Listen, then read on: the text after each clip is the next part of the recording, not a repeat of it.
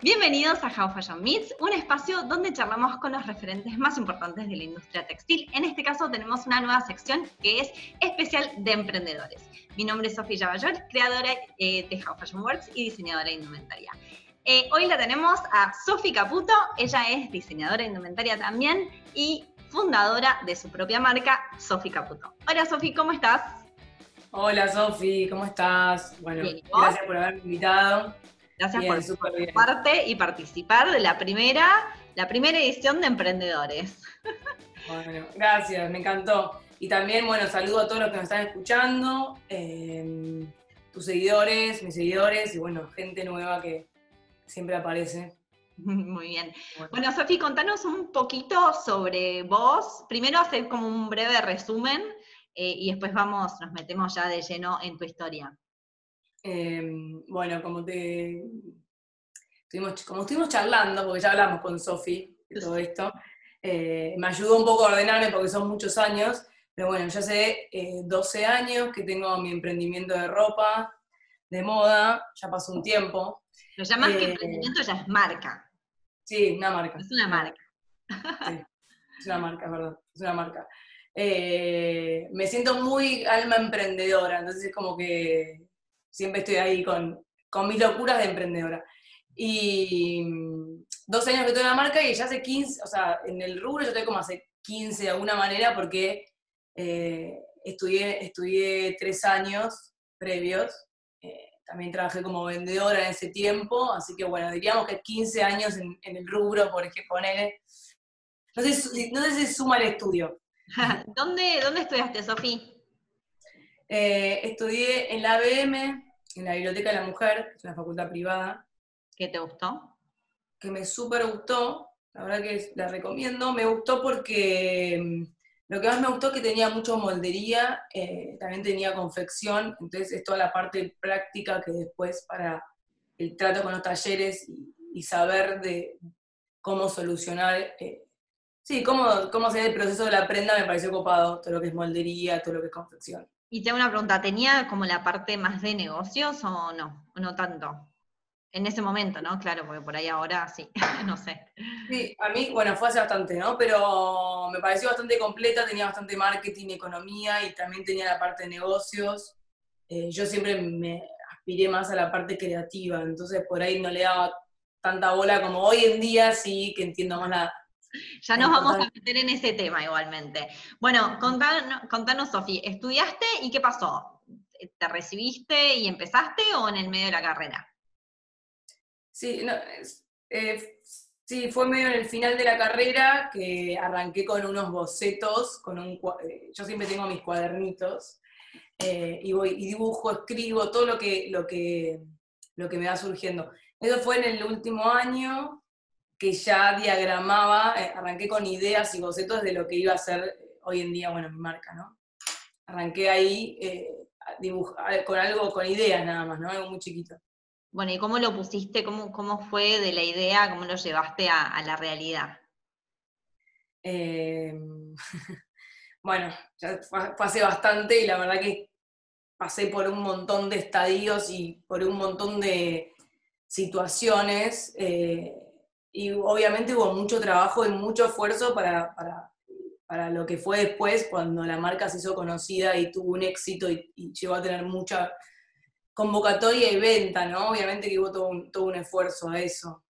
Em, arranqué como, eh, sinceramente arranqué con una inversión mínima de, lo que trabajaba, de, de, cosas que hacía, o tanto que laburaba en un local de ropa como hacía también como mis changuitas, pero más con respecto al arte. Pintaba y hacía cuadritos y todo lo iba invirtiendo en la marca. Pero que empezaste, fue así. Perdón, empezaste eh, haciendo poco artículo, ¿qué, qué, hacías? ¿Hacías todas las tipologías? ¿Hacías poco? ¿Cantidades? Más o menos, ¿qué onda? Toda esa parte. No, la realidad es que cuando arranqué, arranqué con remeras. Hay, hay algunas que tienen, hay algunas seguidoras mías que tienen remeras de hace 12 años y me dicen que la usan de pijama y que les sigue quedando genial. Pero arranqué con remeras, eh, que siempre me compone la remería. Soy muy de algodón, me encanta. Remeras estampadas y vestidos. Vestidos, una onda todo así como apretaditos, bien femeninos, medio pin que también me encanta. Em, y, Oportunidades, sí. Al principio me, dijiste, me habías dicho que la moldería la hacías vos, que el corte la hacías vos, que empezaste haciendo vos y parte de tu familia también, ¿no? Sí, sí, a mí me agarró mucho esta cosa de, decir, yo quiero tener algo propio, ¿viste? Porque decís, tengo que arrancar, eh, no me importa, entonces agarra eh, eh, esta cosa de, de, lo tengo que hacer y no quiero esperar más, entonces ya estaba, cortaba mis moldes, eh, cortaba mis remeras y mandaba algunas. Y después eh, empecé a cortar, eh, que en aquel entonces, bueno, después fue mi socio, que era mi pareja. con él cortaba en su fábrica más cantidades y, bueno, y vendía mucho, o sea, no sé, poner, arranqué con, no sé, 100, después 500, después 1000, después 2000, después 3000, o sea, todo era crecer y duplicarme. ¿Y cómo hacías para vender eso? O sea, arrancaste con, al principio con 100 arrancaste bastante, bastante, un buen número. sí, era un poco más, e, era un poco osada igual, ¿eh? Ah, un poco osada. Arriesgada, bien. Arriesgada. Bien alma creativa, que no mira un poco y se manda igual, bien. No, no, error, todo error, viste, vas en el error aprendiendo, sí. Bien, te largaste con 100 y ¿cómo las empezaste a vender? Y viste que al principio, primero uno arranca amigas, conocidos, eh, le haces precio, le decís, bueno, pagámelo después, viste, porque querés como entrar, porque es más, al, principio la gente, sinceramente, es como que tenés, tiene que conocer tu producto y, tiene que haber un boca en boca para que se anime a gastar su plata en vos. O sea, no es tan fácil esa parte. Entonces era mucho, bueno, probate, llévate, tengo la parte de, de vendedora igual un poco. Y, para ahí, en esa época, eh, ¿habían redes sociales y eso o no? Sí, justo ahí arrancaba Facebook, o sea, arrancaba, ya estaba Facebook, pero eh, arrancaban las ferias en Facebook. Ahí va. Y una de las cosas que hice es, para ampliar mi, panorama familiar, amigas, conocidos. Sí, porque no podemos eh, vivir solo de esos, ¿no? no, llega un momento que ya está, ¿no? de todo bien con tu emprendimiento, pero bueno, eh, en ese momento, bueno, hace 12 años estaban muy de moda las ferias. Y las, se, llenaban de gente. Entonces, de golpe, yo llegaba a mandar hasta 10 ferias el mismo fin de semana y me vendían un montón de mis remeras. Porque yo lo que hacía era, iba, compraba tela, y en ese momento iba al 11. Compraba tela en diferentes lugares, me, me pasaba horas mirando telas, telas, telas, y cortaba todas remeras diferentes. O sea, en un mismo corte, con la misma confección, todas remeras diferentes estampas que había seleccionado, tipo 3 metros, 4 metros, 5 metros. Claro, misma, misma moldería, distintos colores y iban a ser distintas estampas. Bien, perfecto. Y se revendía, pues estaba a buen precio, entonces en ese momento se vendía un montón. Yo me acuerdo que de golpe, no sé, fue hace 12 años, pero de golpe por ahí 2 mil pesos se vendían de mi ropa en una, en una de las ferias y para mí era un montón en ese momento. Sí, sí, sí. ¿Y, vos ahí cómo manejabas la parte del stock y eso? Porque, eh, aparte, para, perdón, eh, me imagino estar en ferias era eh, por consignación y mismo estabas en tu casa o ya tenías como un local, una oficina. Mm. Ahí es donde te digo que voy medio errante. Errante, pero en realidad voy creciendo, pero es como que me van, me van echando de todos los lugares. no es que me van echando. La realidad es que me voy transformando y como fui creciendo, necesitaba otros espacios estaba en lo de mi mamá, que había vendido la, mesa del living y se nos ocurrió hacer un showroom en su casa. Entonces, y cada vez entraba cada vez más gente, más, era toda una cosa. Y yo un momento que yo me quedo embarazada, bueno, todo esto embarazada. Me quedo embarazada y, y bueno, nada, ahí como... Dijo, quiero recuperar mi living. Sí, quiero recuperar mi living, ya, ya era una cosa muy ruidosa para ella, bueno me duele mi papá. mi papá se había mudado a una casa más grande, se ve que, bueno, me vio así, dijo, bueno, venía acá, me voy es que todavía no me animaba a alquilar y todo el tema ese de gastos, es como que estaba todavía creciendo, toda la plata era para invertir en telas. Bien. Eh, que lo, lo, más caro para mí es la tema tela. Bueno, me voy a la de mi, a la de mi papá, ahí tengo un crecimiento enorme. Y ahí es cuando empiezo a vestir la tele, o sea que vestía eh, ya Telefe y el 13 todas las novelas, y novela de mucho rating. Ah, ya empezaste, así. Y, además, perdón, además me contaste que hacías producto terminado para otras marcas. Sí, trabajé mucho tiempo, trabajamos mucho tiempo con la chica de Sofía de Grecia, que también hoy en día son amigas. Eh, le hacíamos producto, por un lado compraban la marca Sofi Caputo, y la verdad que siempre la vendieron súper bien. Eh, ella también estaba en un crecimiento exponencial, así que fue como que crecimos juntas. Éramos súper chicas, aparte, éramos súper chicas. En, sus locales también había colas de gente. Eh, bueno, hacía ella producto terminado en su local y también ella vendía mi marca. Y como teníamos un estilo parecido... Eh, Se potenciaban. Y, Pará, ¿cómo hacías? O sea, tenías tu marca, hacías producto terminado, estabas en la casa de tu padre embarazada o ya con, tu hija ahí, y encima también vendía, eh, o sea, eh, crecías exponencialmente. No, no, no. es que yo nunca me di cuenta, creo, todo esto de la, de la pandemia, bueno, lo nombramos, la pandemia que estamos viendo ahora, en un punto lo que me sirvió es como intentar frenar y ver lo que uno logró, porque nunca me di cuenta tampoco. Claro, y, vos en ese momento me imagino que tenías ayuda, pues no, no, es imposible. Sí, la verdad que bueno, eh, mis padres siempre, la verdad que me super ayudaron, tenía alguien que también en ese momento, bueno, Bauti, fue todo el proceso ahí, yo igual vivía en otra casa, no vivía en mi papá, ya vivía con mi pareja. Eh, pero sí, bueno, ahí fue cuando empecé a poner a toda mi familia a trabajar. Trabajar mi hermana, mi hermano. Todo familiar el tema. Bien, bien, perfecto. Y, funcionaron, funcionó. Sí. Bien, buenísimo. Bueno, y esto que, te preguntaba al respecto sobre cómo hacías con el tema de las ferias. O sea, vos ponías a consignación o les vendías a los que hacían la feria porque el tema de consignación a veces tiene sus pros y sus contras, ¿no? Sí. Eh, a ver, a mí lo que me pasó fue lo siguiente, lo que era ferias era consignación, pero eran del fin de semana. Entonces yo después buscaba mi ropa y me daba la plata, no es que queda un mes en consignación. Yo lo probé, lo de consignación en algunos locales, a ver, no está mal para arrancar, pero tiene su tema, cómo te devuelven la ropa, el, la ropa parada y no sabes bien si la venden, si no la venden. Y ahí fue cuando me apunto a la, eh, a la venta por mayor. Ahí fue cuando... ¿Y cómo hiciste para meterte en la venta por mayor? Yo lo que creo un poco es, eh, eh, a ver, ahí estaba muy a full Facebook. O sea, en, Instagram vi un poquito después. Estaba muy a full Facebook. Y lo que yo me había dado cuenta, lo que yo pensaba es, en vez de uno buscar, que también está bueno, pero por ahí yo pensaba como una seducción, no sé, como el momento de una seducción, no sé, de un hombre y una mujer. Sí me imagino eso, pero digo, está, o vos lo vas a buscar, que no está mal, pero también está la de, no sé, la seducción que uno hace, no sé, te pone linda, no sé, la magia que vos tengas para que también vengan a vos. Bien. Eh, entonces en un punto era como, bueno, voy a mostrar cosas interesantes, por ahí sí seguir a locales que sé que están buenos, pero mostrar cosas interesantes como para que también te busquen y no se sientan como, ah. Porque a veces cuando te vienen, te vienen a buscar, que uno tiene esa cosa. Bueno, no sé, por ahí es un prejuicio mío. Pero es como que es distinto el juego. Por ahí te, parás desde otro, desde otro lugar, podés negociar desde otro lado. Sí, sí. Aparte la realidad es que eh, pasa que hay mucha gente que hace ropa. Y es un rubro que está un poco explotado, quiere decir, en algún punto. Entonces es como que uno se tiene que diferenciar en algo, entonces está bueno buscar, confiar en tu diferencia, en tu diseño y que la gente también lo va a venir a buscar si lo expones bien.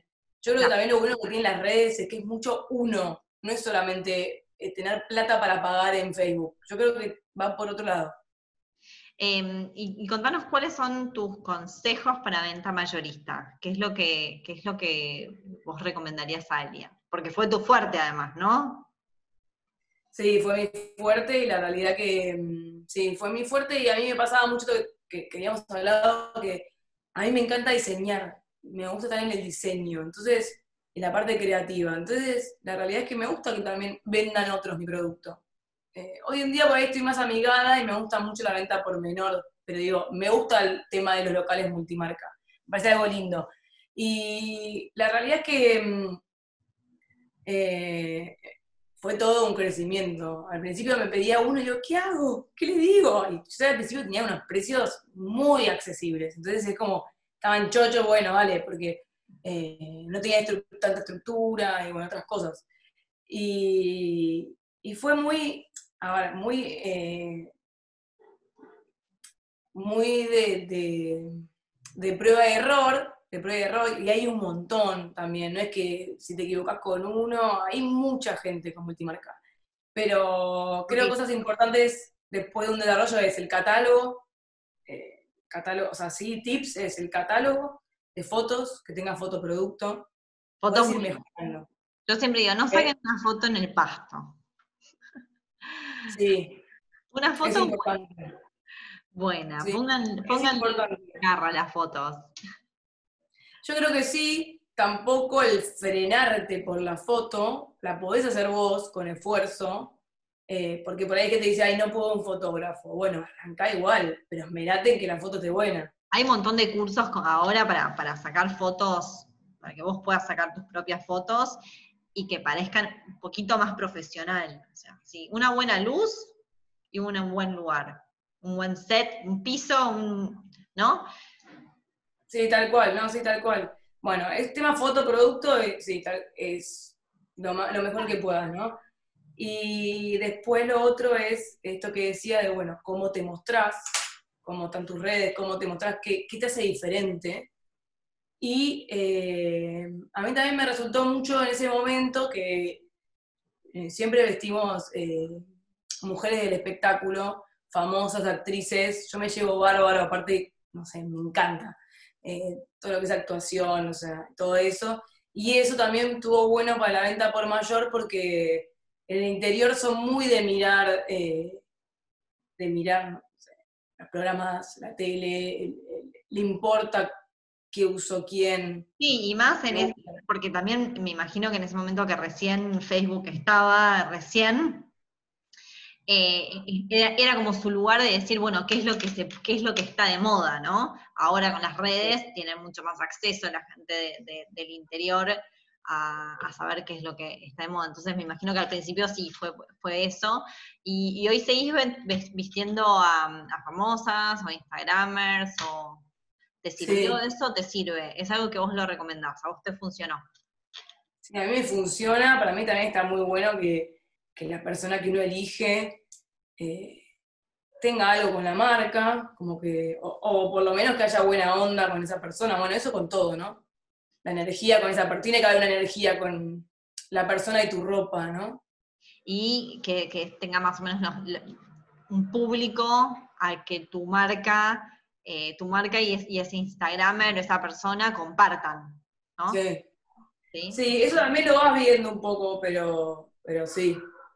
Sí, sí, totalmente, sí. O sea, eh, el tema de los precios. Los precios es muy importante para la venta por mayor. Es un tema complejo, delicado y muy importante. Porque el, mayorista lo tiene que duplicar a tu precio. Sí, y tiene que estar accesible. Y, el, mayorista tiene que estar al mismo precio que tu venta al público. Sí. También, que ninguno venda más ni menos, o sea, como que la competencia sea, la competencia, es un trabajo en equipo, ¿no? Pero que sean, que todos partan desde el mismo lugar, desde uno no puede sacar ventaja de otro por un precio menor del mismo producto, básicamente, porque como marca no te, no, a vos no, no te deja bien parada, digamos, para, porque esa Sofía Caputo la vende más cara que este mayorista, ¿no? Sí. Eh, eh, bueno, y después, eh, contar, perdón, empezaste a crecer mucho en venta mayorista. Sí, un montón. Em, bueno, y ahí es cuando empecé a, Igual es como que fue muy crecimiento de año a año, año a año, muy así.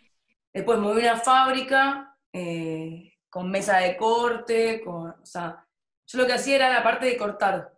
¿Vos seguías haciendo la parte de cortar? Sí, no, no, ah, no, bueno, yo en realidad de mi papá me, me alquilé una casa que no tenía la parte de cortar, eh, tenía todo terciarizado.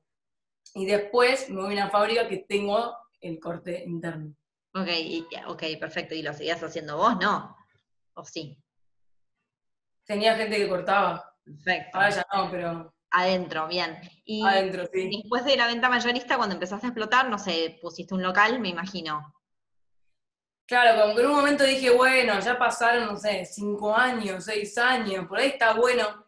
Tal vez tiene también que ver con un poco con el ego, ¿no? Eso porque en realidad yo no tenía como todo el mundo ese sueño, que no estaba mal, pero a mí me gustaba diseñar, me gusta diseñar. Y bueno, nada, eh, ahí pusimos un local que estuvo buenísimo igual, porque en llegó la marca ser más conocido. En una esquina, en Recoleta, ¿no? Bien. En Montevideo, y, Montevideo y Arenales. Y llegaste a tener cinco locales. ¿Cómo, cómo fue todo eso? ¿Qué, contanos la eh, experiencia locales. Sí, a ver, em, está buenísimo porque la marca se hace más conocida y tal vez el público tiene más acceso a ver el producto. Pero a mí me gusta más la venta online. a mí, no sé, a mí me gusta, a mí siempre me gustó más online. Yo como que nací online y, a ver, em, tenés que tener un montón de cosas para tener un local, porque es el inventario, el stock, tenés que cumplir con un stock que tiene, que, tiene que estar siempre girando. Es una inversión también ¿ah? grande, es una estructura grande. Eh, los alquileres, tenés que tener una encargada, la vendedora, eh, motivarlas, eh, te lleva su tiempo. Claro, sí, sí, sí, es todo un trabajo. Y si vos, a vos te gusta más la parte creativa, para vos es más difícil de llevar toda esa carga, ¿no? Como que eso se, transforma más en una carga más que en un disfrute. Y, y cómo esto, ¿no? siempre las diseñadoras, diseñadores están más como del lado creativo y tienen, les cuesta un poco más la parte más dura de finanzas, de negocio. ¿Cómo hiciste para balancear todo eso? Sí, la verdad que siempre fue muy así. Y bueno, con, mis, con mi ex socio eh, nos complementábamos bastante en eso. Y siempre tuve gente laburando conmigo en la parte administrativa que me hacía como de, de borde, si querés decir, de borde, de, de, tipo Yin y Yang, de masculino, ponele. Claro. Tierra, números. Eh, y yo la realidad es que, a ver, lo tengo porque por algo he emprendido hace años, tampoco eh, lo sé y me gusta la, parte de la venta, pero es como que tal vez soy muy idealista o fui muy idealista en un montón de cosas. Cuando me quedé sola, hace tres años que tengo la empresa sola, sin ningún socio, eh, fue un golpe de maduración. Contanos un poquito de, ese, de, ese, de esa maduración. No, fue un golpe grande fue como de la idealista a. Igual estoy re contenta, ¿viste? Que uno aprende medio así. Sí. A los, golpes, no, sé si a los golpes, pero. Eh, nada, y bueno, mucho, mucho más contacto con la realidad, con la realidad de las cosas. era todo un montón y. Nada, o sea, todo se puede y, avalo que todos emprendan y está buenísimo, pero bueno, obvio, o sea. Tenés que todo crecimiento te lleva a algo, ¿no? Bien, y bueno, y aprendiste mucho, y ahí decidiste cerrar los locales, porque no iba con vos, o sea, no era, parte de lo que vos podías manejar. Sí, era mucho, ya sí, sí, es como que... No, también me pasó un poco que ya estaba creciendo en online y había un contacto mayor con las clientas, entonces dije, bueno, es más fácil. Aparte ahora yo tengo dos hijos, o sea que lo que hablábamos, como que igual uno dice, bueno, también no quiero esto que hablaba con vos que me encantó, cómo lo, cómo lo, lo encarás, también vi que lo hablabas en, tu, en tus redes, de em, que el emprendimiento, digamos, no sea tu vida o no, no, como que uno le ponga lo suyo al emprendimiento y no al revés, o al trabajo, o lo que sea, ¿no? Sí. No sé, no sé cómo expresarlo, vos lo pensaste mejor. ya no me acuerdo. Pero que vos dirijas tu vida y que, y que elijas el emprendimiento hasta dónde tiene cabida en tu vida o no, básicamente, que vos lo manejes. No es que te, que, te sobrepase, ¿no? Y perdón, y lo que yo hablábamos por teléfono antes, eh, que yo lo que decía era, bueno, yo, a mí me gusta hacer esto y lo hago con, con, toda la energía porque me gusta, y no es que eh, dejo de estar con mi hijo porque trabajo, porque tengo este emprendimiento es porque es parte de mi desarrollo personal. Si no estuviera emprendiendo, lo estaría usando en otra cosa que, yo necesite para ser yo, digamos, para estar sana yo, Em, por eso, o sea, tengas el emprendimiento, no lo tengas, ese tiempo lo vas a utilizar porque vos lo necesitas canalizar por otra cosa. El tiempo de tu hijo lo vas a tener y está buenísimo, o sea, es una decisión que vos tomás, eh, ser madre o padre o lo que fuere, eh, y, y, elegís hasta dónde sí, hasta dónde no. Hay mucha gente que le encanta estar 24 horas con su hijo y está buenísimo. Yo no puedo ser una de ellas porque a mí me gusta mucho mi desarrollo profesional eh, profesional o personal, ¿eh? es, lo, es, es, lo, mismo, es a lo que voy, es tu tiempo que necesitas para vos.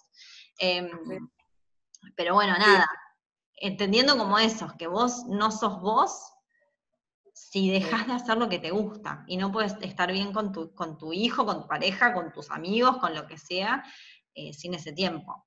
Em, sí, por un lado eso, que es verdad, como nunca vas, vas a ser perfecta ni, siendo madre, ni, digamos, ni, teniendo un, trabajo con tanta dedicación, pero es equilibrarte en que tenés que dar, estar en las dos de algún modo, ¿no? Como también saber decir no, por ejemplo, lo de cerrar locales, fue como un saber decir no a, mi laburo, digamos, que también es como un hijo.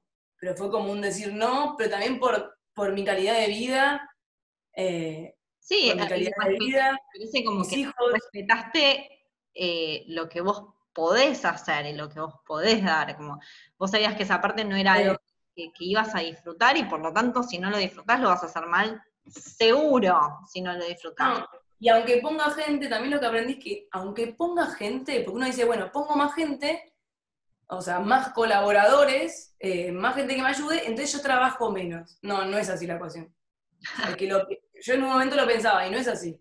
Pues son, es más recurso humano y necesitan más. Y también necesitas que vos estés, porque vos sos la cabeza, la que va a un lado. Entonces no es que más gente, listo, no.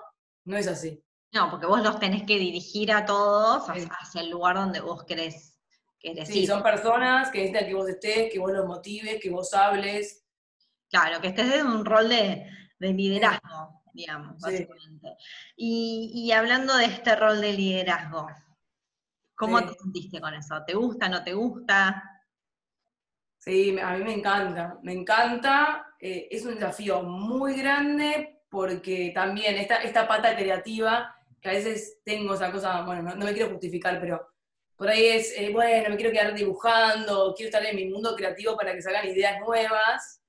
Eh, el tema de, liderar y trabajar con otros eh, te exige un montón como persona, porque te refleja en, espejo todo el tiempo tus cosas copadas y tus miserias o tus sombras o tu... es una evolución constante, porque, bueno, como tener hijos. Bien, y... Tener hijos es igual. Sí. Para, y ahí que me estaba acordando algo que estábamos hablando, pero digo, ahora tú tenés eh, como este rol, pero también estás trabajando, estás estudiando para ser astróloga, ¿no? O sea, tenés tu marca, venta online, eh, sos madre y sos astróloga. Entonces, digo, bueno, ¿cómo haces? Y es, y es esto que decíamos, lo haces porque es lo que vos necesitas hacer para ser vos y para ser feliz vos y con de esa manera podés estar bien con todos los que te rodean. Entonces, tenés tiempo y te haces el tiempo porque es lo que vos necesitas. Y punto. ¿No? O sea. Sí, igual y también está bueno esto que vos decís porque yo estoy mucho ahora con el tema de sos víctima de tu vida o sos protagonista. Y por ahí aceptás que lo que haces es porque vos sos así, decís, me gusta, y no quejándote, ay, el nene, ay, la empresa, ay, la chica, ay, la... Sí, bueno, listo, te gusta, sos así, la gente que, es madre y emprende le gusta, de verdad. Y sí, por algo lo haces. Exactamente, si no trabajarías, no sé, en relación de dependencia y, nada, tendrías otros horarios, bueno, ahí sí, también todo es una elección, ¿no? Pero bueno, y después con el rol de liderazgo, ¿cómo haces con el tema de los talleres? Sí. Em, ¿O cómo fue evolucionando también eso, ¿no? Con tantos años de experiencia. Me imagino que pasaste por todas. Sí. Para mí lo que está bueno con el, con el vínculo, el vínculo con, el, con tu confeccionista, con el taller, em, por un lado saber mucho, saber del producto. Es importante saber del producto. Eh, yo hoy en día laburo con un, eh, con un modista, eh, varón, que em, Saúl se llama, que tiene mucha experiencia, de muy chico, sus padres eran sastre, eh, y entonces yo comento mucho con él y también él a veces también es puente o vínculo de cómo hay que corregir algo o la muestra se salió mal, eh, en un lenguaje técnico que el otro comprenda, ¿no? Bien, eh, em, esto que me, decías también por teléfono, como que habla directamente por ahí, él toda esa parte, que es quien entiende, mm. y, porque muchas veces nos pasa a los mm. diseñadores que vamos a hablar con los talleres desde un lugar que por ahí no está bueno, y los mm. talleres también nos contestan desde otro lugar que no está bueno, ¿entendés? Entonces, por ahí, eh, poder tener este nexo que a vos te entiende y te comprende y comprende el lenguaje con el que hablan los talleres, digamos, al lenguaje me refiero a, formas de, sutilezas, ¿no? Obviamente todos hablamos en español, ¿no? Pero a lo que, eh, entonces como hace puente de comunicación para que todo funcione, ¿no? Entendiendo, o sea, ponen en otras palabras lo que vos querés, básicamente. Y así... Sí, también comprender, también comprender al otro, por ejemplo, si estás muy empecinada en un diseño y querés ese bolsillo con esa cosa, por ahí le estás haciendo algo, le estás complicando la vida, como también ponerte en el lugar del otro que tiene que hacer cantidades, saber qué agiliza más, como de los caprichos afuera, como esas cosas. Claro, bien, bien. Para uno se, se con una cosa que para otro es re complicada de confeccionar. Bien. Em, ¿Y algún otro consejo que tengas para dar sobre talleres? aparte de este, que está buenísimo, esto de, agarrar una persona que por ahí te entienda vos y entienda al otro lado para hacer puente, me parece espectacular. ¿Qué podés A mí está bueno trabajar siempre con los mismos, como darle trabajo al mismo, generar un vínculo de confianza con los mismos. Trabajo constante. Eh, diálogo. Es clave, trabajo constante es clave. Sí, sí. Eso, también un buen diálogo. Eh, no sé, a veces me pasa que ponerle estos momentos que tal vez uno está más frenado, o momentos que hubo más parado, porque ¿viste? ya el rubro textil viene de una crisis de por ahí, momento, por ahí se lo recomiendo a alguien o le cuento lo que me está pasando. Eh, hay momentos que tengo menos producción. Ok, claro. O sea, le, si le das trabajo, le tratas de que su trabajo se mantenga estable. Sí, como por un lado eso, y después lo otro es, bueno, esto me lo mismo antes, ponerle a alguien que está arrancando. Eh, tal vez pensar, bueno, hago 100 remeras con el mismo hilo para que la máquina no tenga que todo el día cambiar de hilos y por ahí varío en las estampas después, no sé. Entonces al, confección le das 100, no le das 10 de un color, 10 de otro, 10 de otro, ese lo matás. Sí, sí, es más fácil eh, cambiar los hilos de una máquina, lleva mucho tiempo y hace que la curva de aprendizaje tarde en, retomar, por eso está bueno siempre eh, tratar de tener en cuenta esto, de tratar de mantener un color de hilo. No significa que lo tengas que hacer, significa que es mejor, es un poco más productivo, entonces por ahí, ahí te pueden hacer como un descuentito, porque cambiando tanto de color, es tiempo que les lleva a ellos y es tiempo que te van a cobrar a vos, básicamente, ¿no? Ah, y después otra cosa que es clave es la muestra. La muestra es todo. Todo. Y el, mismo taller tiene que ser la muestra, porque él te tiene que explicar si la tela, si la tela se le corre mucho, si no la puede confeccionar, si necesita otra aguja, es todo, todo, todo. Sí, la clave, la, clave, es la muestra por el mismo taller. Bueno, Sofía, acá tengo unas preguntitas para hacerte. Eh, me preguntan, eh, ¿dónde compras las telas ahora? Hablabas de que comprabas todo en once. ¿Hoy? No, hoy, en día tengo distintos proveedores, tengo varios. Eh, se les puede recomendar algunos, pero son son acá de Alcina, de Once, de un poco de todo. Sí, hay uno como vimos ayer, que trabajó un montón. Claro, eh, los que encontrás en, eh, en Alcina, los típicos mayoristas.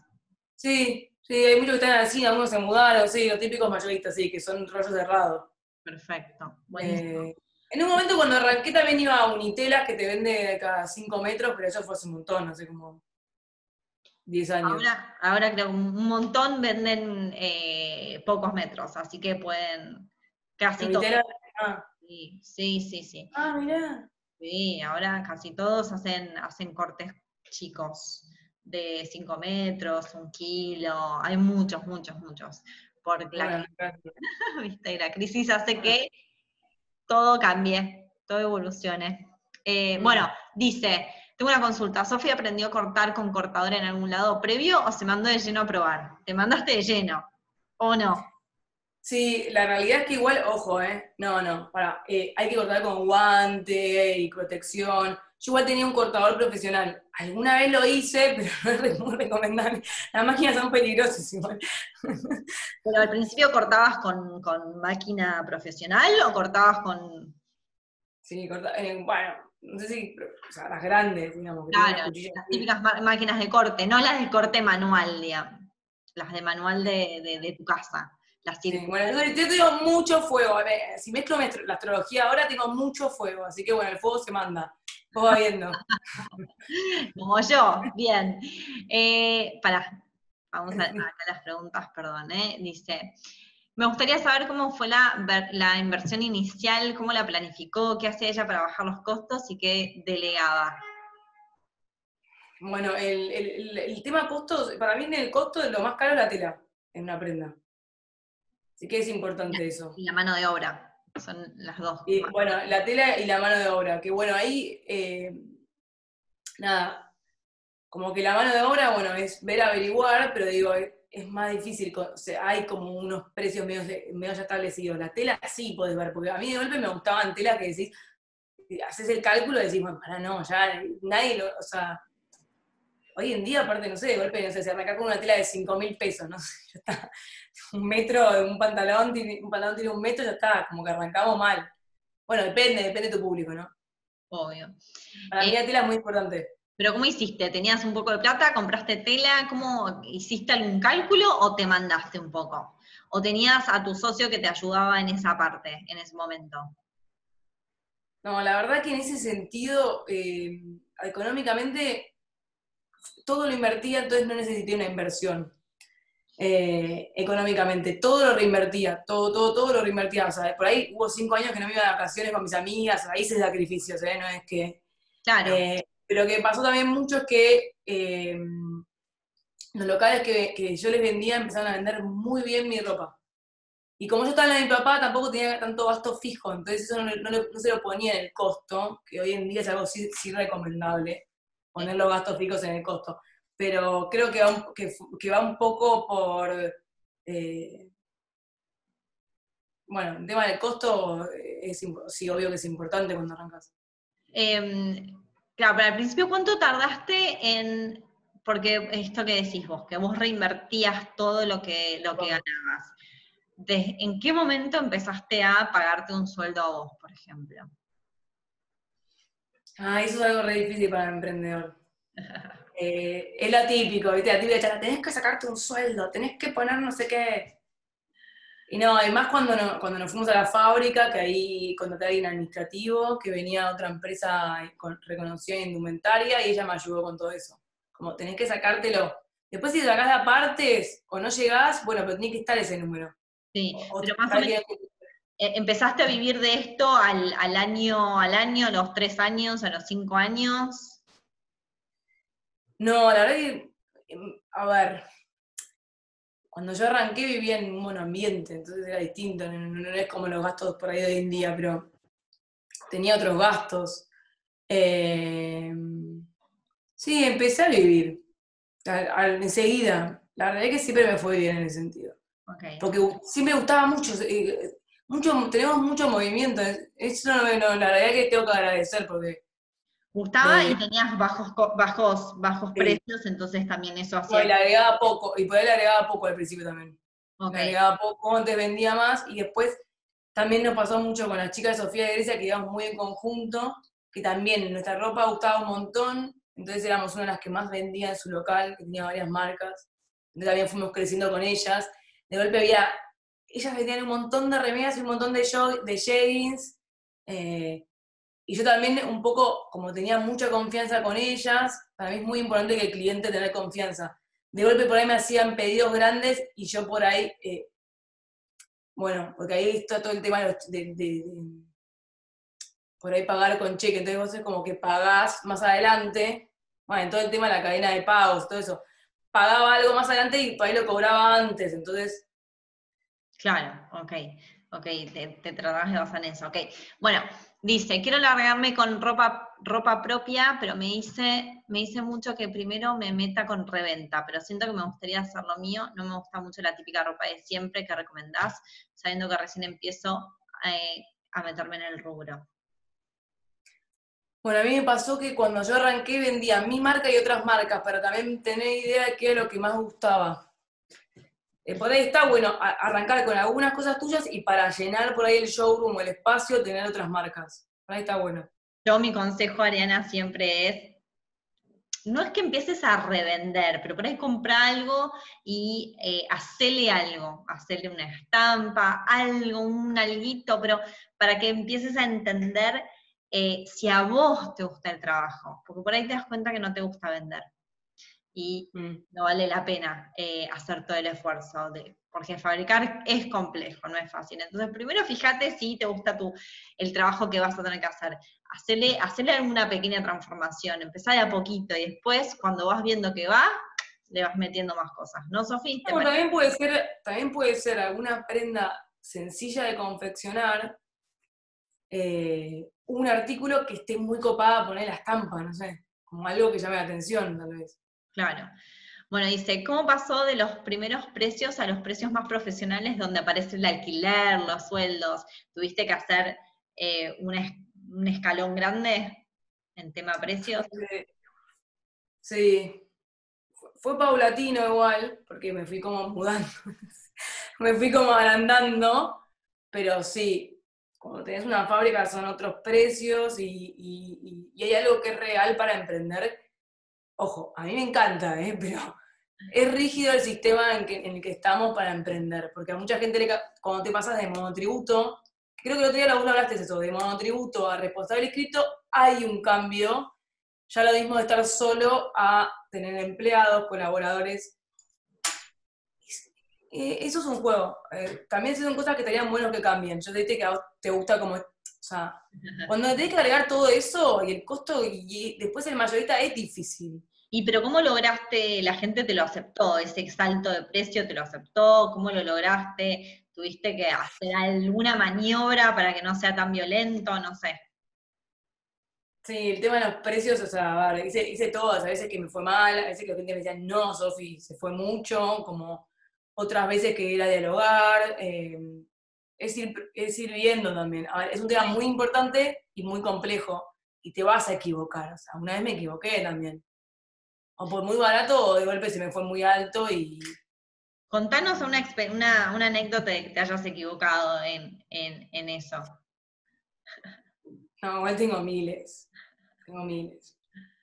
Bueno, ponerle, en el costo si sacás mal la tela, si ponerle en un rinde, viste que los rinde, por ejemplo, si una remera es más o menos 0,15, ponele, kilos. Te equivocaste, le pusiste 0, 8 kilos o lo que sea, y se te vaya el precio de golpe y decís, ¿cómo puede ser? No, de golpe hay cosas que las vendimos porque eran re lindas, pero después, claro, después, che, me equivocamos en el precio, te tengo que hacer una nota de crédito, porque de golpe decís, no, no sé, me equivoqué, llené mal el rinde. Claro. Eh, no, y después a veces también está el tema de cómo agregás el costo fijo, porque hay gente que lo agrega como un porcentual, como decís, no le puedo agregar lo mismo a la remera que a un saco. Pero después una vez que hicimos, que le pusimos lo mismo a todos los artículos, hizo todo probando. Claro, no, puede ser igual. No, no, no. Una remera la matás. Claro, exactamente. Y el tapado te queda muy barato. Sí. Exacto. Che, y te hago una pregunta. Em, contanos un poquito el cómo estás hoy en día. ¿Qué estás haciendo? O sea, cerraste los locales, estás con venta minorista, online, tenías un showroom. Sí, estoy muy contenta eh, con, el, con el trato con las seguidoras y muy agradecida. Y es verdad que, que, uno también va creciendo eh, gracias a la gente que nos elige o que me elige, todo este recorrido, que hay, hay gente que desde el principio que, es que, con, que ya es como que ya las conozco. Hay algunas que le digo, sos VIP. Eh, y no, ahora estoy muy enfocada en la venta online. La verdad que estoy con eso. estoy muy enfocada con eso. ¿Y, el proceso de, fabricación, ¿cómo, ¿cómo haces eso hoy en día? Em, la verdad que yo tenía bastante de, la temporada, tenía bastante de la temporada, era el tema de recuperarlo. Y estuve en proceso de recuperación. eh, todo el tema de la pandemia fue un tema que se frenó todo, ¿no? Fue un tema. Pero no, yo de a poco nos me voy caminando. Pero más allá de la pandemia, ¿cómo, o sea, te, ah. lo, lo haces vos? Eh, seguís teniendo gente trabajando, digamos, ¿no? Seguís teniendo un equipo. Sí. sí. hoy en día lo que, lo que yo apunto, estoy como en un nuevo norte, estoy como en el, no sé, el GPS dando vueltas. Bueno, estoy así, en el sentido de que mm, me considero que fui o soy una marca masiva y ahora quiero ir un poco más pequeña y exclusiva. Estoy hace un tiempo ya, y un público también un poco, eh, o sea, mi público lo amo, eh, va a seguir siendo, pero digo también un poquito más grande, pero también porque yo crecí y la calidad de las telas y todo eso. Pero, mm, bueno, nada, apunto un poco más a eso, como una cosa un poquito más exclusiva. Algo que, que vos viviste, básicamente que muchas veces uno piensa como que el éxito es en tener locales y, y, cuantos más locales mejor. Muchas veces pasa por otro lado, pasa por qué es lo que quiero yo. Por ahí a vos, como vos contaste, no era para vos tener locales, no iba con vos.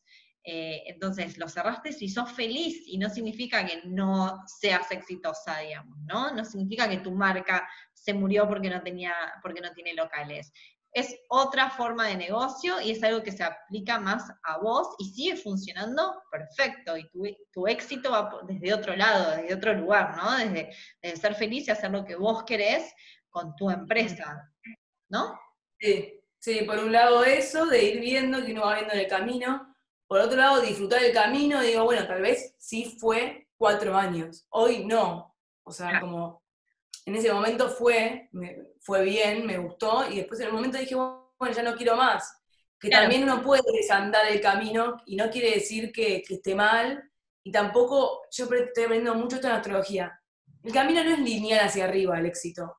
Es una cosa en círculo que a la larga sos vos, no es el reconocimiento. O sea, a ver, sí, me encanta el reconocimiento, me gusta el feedback, me gusta el contacto con el cliente, pero también si yo no soy, o sea, el emprendedor, la felicidad está en uno, ¿no? Sí, sí, igual no pasa por tener más locales o menos locales, pasa por otro lado, pasa porque tus clientes sean fieles con vos y sean felices con, lo que vos tenés y, poder vender para poder sostenerte y cumplir todos tus, em, tus objetivos de vida, ¿no? Digamos, que sí, eso.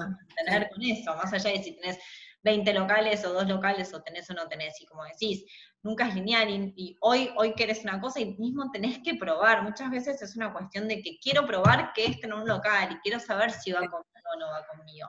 Esto no lo podrías haber sabido si nunca hubieras tenido un local, ¿no? Sí. Bien. Sí, tal cual va por ahí, sí. Buenísimo. Sí, hay que hacer, hay que, yo soy muy de, de, que hay que hacer, de que la vida, de que hay que probar, no sé. Bueno, Sofi, danos unos pequeños últimos consejitos y para ir cerrando, dale, que ya estamos con el tiempo justo. Em, a mí me preguntan algo del tema socio, compartir. Em, no, digo, consejo, esto que hablábamos del tema socios, que me parece importante que uno no tiene eh, todo en uno, entonces está bueno complementarse con un otro y el diálogo, las diferentes visiones, ¿no? Lo blando, lo más duro, como... Está bueno laburar con otro. Entre los dos se pueden complementar. Obviamente entre, entre los dos va a haber muchas veces que uno tira para un lado y otro tira para el otro, pero, pero tratar de buscar el equilibrio, ¿no? Porque son como son, a veces son dos opuestos, ¿no? Pero tienen que buscar el punto medio para que esto funcione, que justamente funciona con un poco de cada lado. Sí, la verdad que uno muchas veces está parado en un lado y no ve el otro, ¿no? No ves el otro lugar, hasta que no lo vivís y bueno. Eso es lo que, eso es lo que te pasó cuando, cuando tuviste Sofía Caputo para vos, digamos. Tu propia marca vos sola, ¿no? Sin tu socio. Sí, también está bueno, tiene su parte positiva porque de golpe tenés que vivir esa parte para, para entender el otro lado. A mí está bueno. Bien, buenísimo. Bueno, Sofía, muchas gracias por, estar en la entrevista con nosotros. Em, gracias a todos por participar. Em, bueno, si les gustó, pueden likear, comentar, compartir para que todo el mundo le llegue este video y a alguien que seguramente les, va a ayudar a conocer eh, el camino que tuvo Sofi para llegar a donde está. Bueno, Sofi, muchas, muchas gracias por todo. Em, nada, chao. Muchas gracias. Gracias por estar ahí, por escucharnos.